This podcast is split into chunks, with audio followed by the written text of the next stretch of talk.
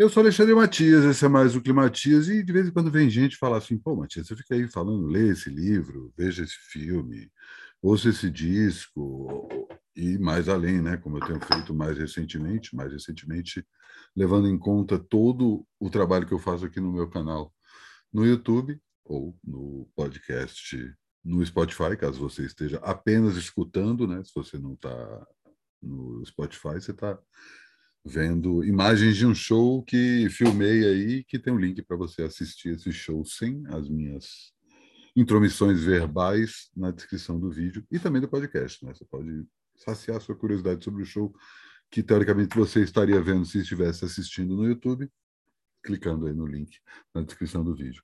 Mas o fato é que desde que eu criei esse canal aqui, eu assumi um papel que na verdade já vinha fazendo, né? E aí muita gente tem uma crítica em relação a isso, né?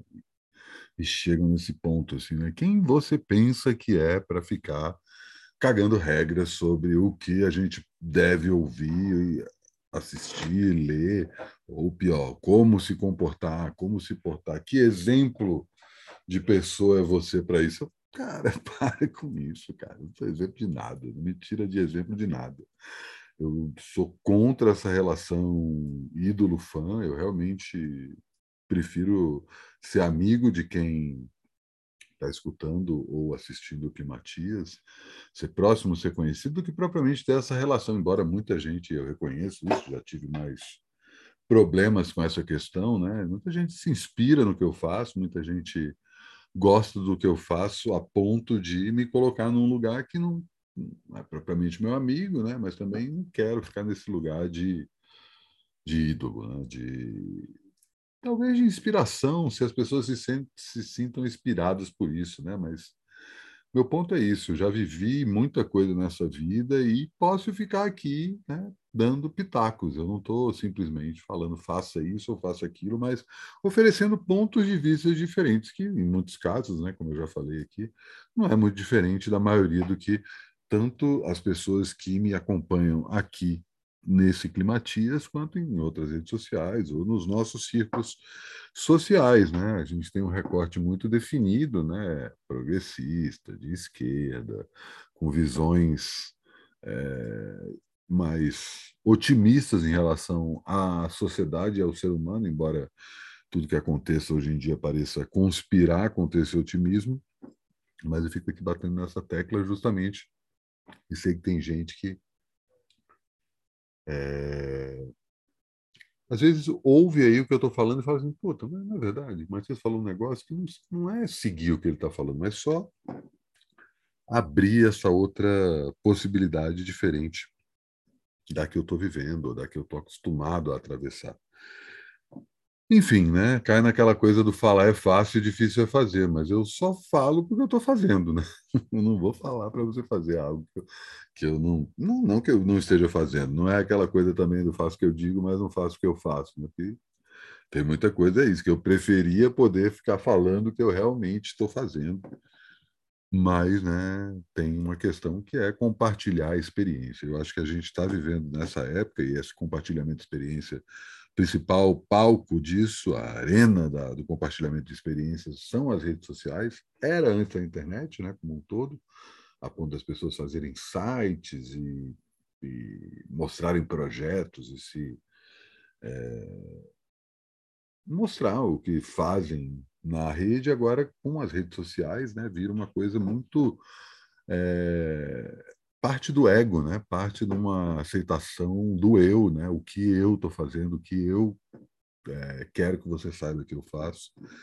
E aí toda essa coisa do self, de mostrar a cara, né? Da que vai meio que de encontro à história que eu estava falando, né? Do culto à personalidade, né? Que essa questão da idolatria tem isso, né? Tipo, porra, você gosta do que eu faço? Quer se tornar meu amigo? Quer ficar mais próximo? Tenta, chama papo aí. Às vezes rola, às vezes não rola.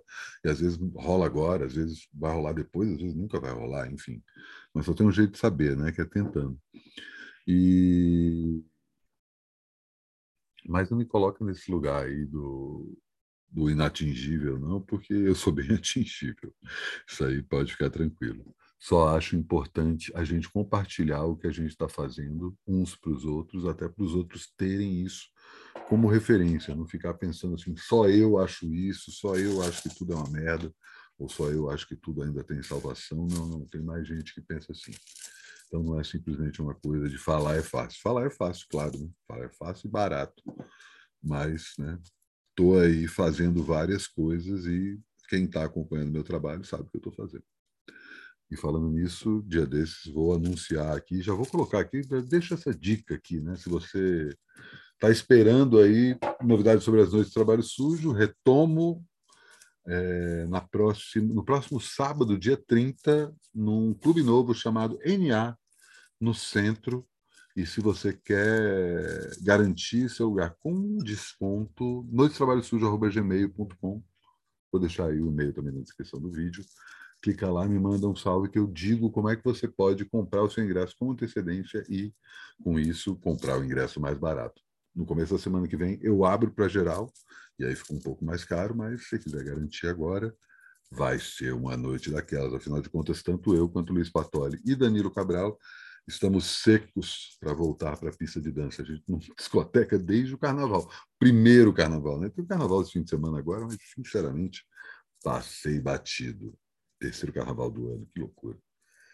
E se você assina o meu canal e aperta o sino, isso especificamente no YouTube, no Spotify não tem o Tudo Tanto, que é o meu programa sobre música, que dessa vez eu converso com um formado em direito, um advogado. Na verdade, Danilo Sinroth tem uma carreira de artista musical, vai falar um pouco disso, mas o foco é o livro que ele acabou de lançar, Funk, na, o Funk na Batida, Baile, Rua e Parlamento, pelas edições Sesc, e fala primeiro da história do funk, como o funk começou no Rio de Janeiro, como ele está associado a questões de criminalidade, por que, que algumas coisas outros gêneros musicais ou outros movimentos sociais podem e o funk não pode, e ao mesmo tempo que ele estava fechando o livro, que originalmente era a tese de conclusão de curso dele, ele viu a explosão do funk para além do Rio de Janeiro, tomando conta de todo o país, então ele tenta contemplar do ponto de vista é, do direito, mas não só, né, e com referências aí bibliográficas que vão, a gente fala bastante disso na entrevista, desde outros estudiosos que foram a campo até o que a mídia traz sobre isso. Enfim, papo bem bom. Foi ao ar nessa, no começo da noite, nessa terça-feira, se você assinou o meu canal apertou o sininho, recebeu a notificação quando isso foi ao ar.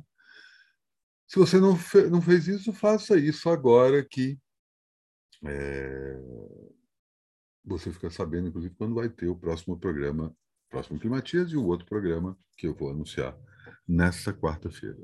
Mas por enquanto é isso. Assim encerro mais um programa e até amanhã.